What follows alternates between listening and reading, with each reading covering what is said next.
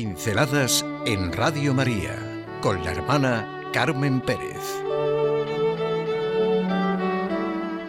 ¿Qué años querría tener usted? ¿Y si nos hicieran esa pregunta? He leído varias veces, yo digo que me la he trabajado, una conferencia de Víctor Frank que se llama Tiempo y Responsabilidad. Ya el título nos despierta y hace pensar. Tiempo y responsabilidad. No nos solucionaría muchas situaciones y daría mucha luz esa vivencia de tiempo y responsabilidad en momentos, en etapas de nuestra vida en que nos sentimos desfondados. Cada edad de la vida tiene su propia riqueza, su propia responsabilidad, su propia manera de ser vivida. Si se hiciera esta pregunta por la calle, ¿querría usted ser más joven, más viejo, o prefiere seguir viviendo como es?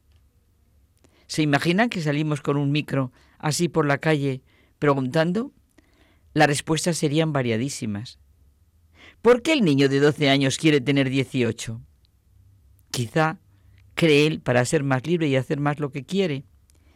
¿Y el 18 tener ya 25? No sé, para haber encontrado trabajo, para tener su propia solución a la vida. ¿Y el de 40 o 50 volver a tener 18?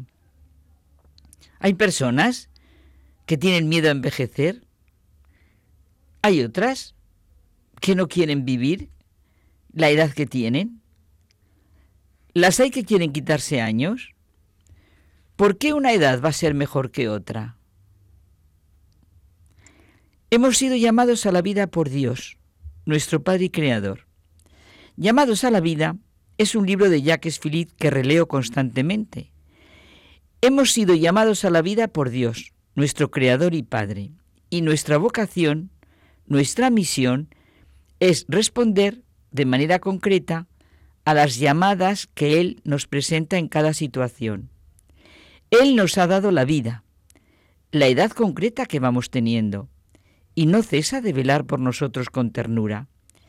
Esta presencia y acción de Dios, que nos queda muchas veces oculta, siempre se revela a los que tienen fe y confianza, concretadas en una actitud de escucha y disponibilidad de saber vivir el momento presente, su aquí y su ahora.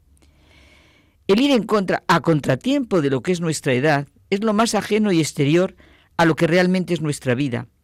En realidad es esta la huida más fuerte de uno mismo, la huida de nuestra propia identidad, la carencia de una sana autoestima y de un sabernos ante la mirada de Dios Padre, porque mi vida es mi tiempo, los años que he vivido, cómo los he vivido, cómo vivo mi presente y espero con paz y esperanza el mañana.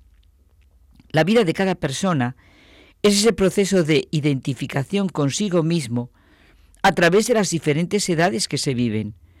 No es bueno un quinceañero de 30 años, como tampoco puede ser un chico, puede ser, vamos, digo, que un chico deje de vivir sus 15 años y ser como si ya tuviera 30 a larga hora corta de nuestro camino, tenemos que reconocer lo único importante, el sentido que vamos dando a todo lo que vivimos.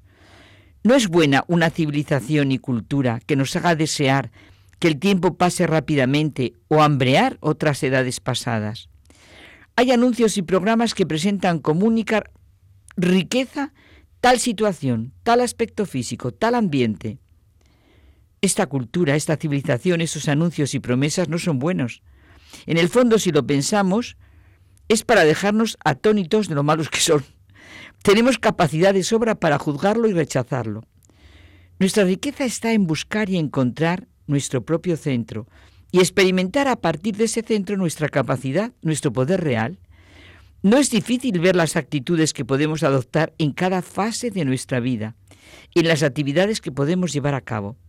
Cada uno tenemos que descubrir el sentido que hay tanto en las etapas que se consideran ascendentes como en las que se consideran descendentes, incluso en los momentos límites de estas.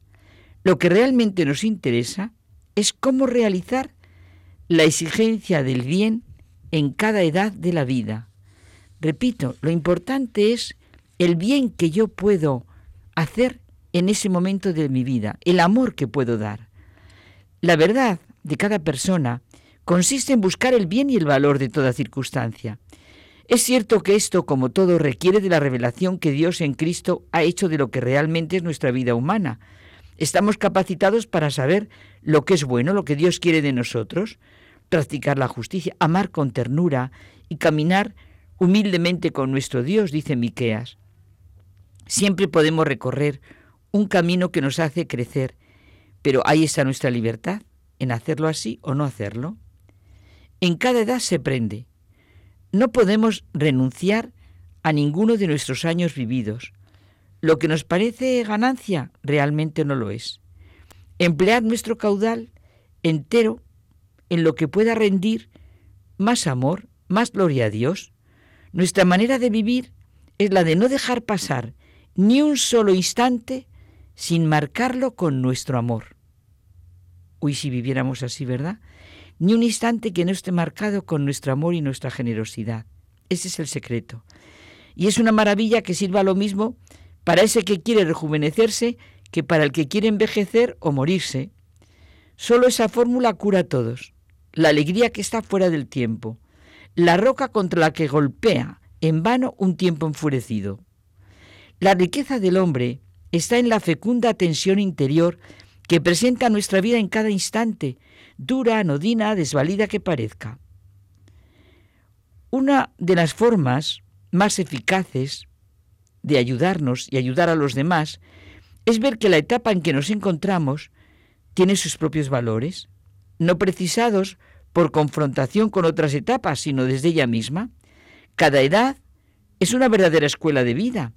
La posibilidad de destruir el sentido de cada momento, de cada edad, solo pertenece a la propia persona. En ninguna edad se puede tener el corazón anquilosado. Eso es lo importante.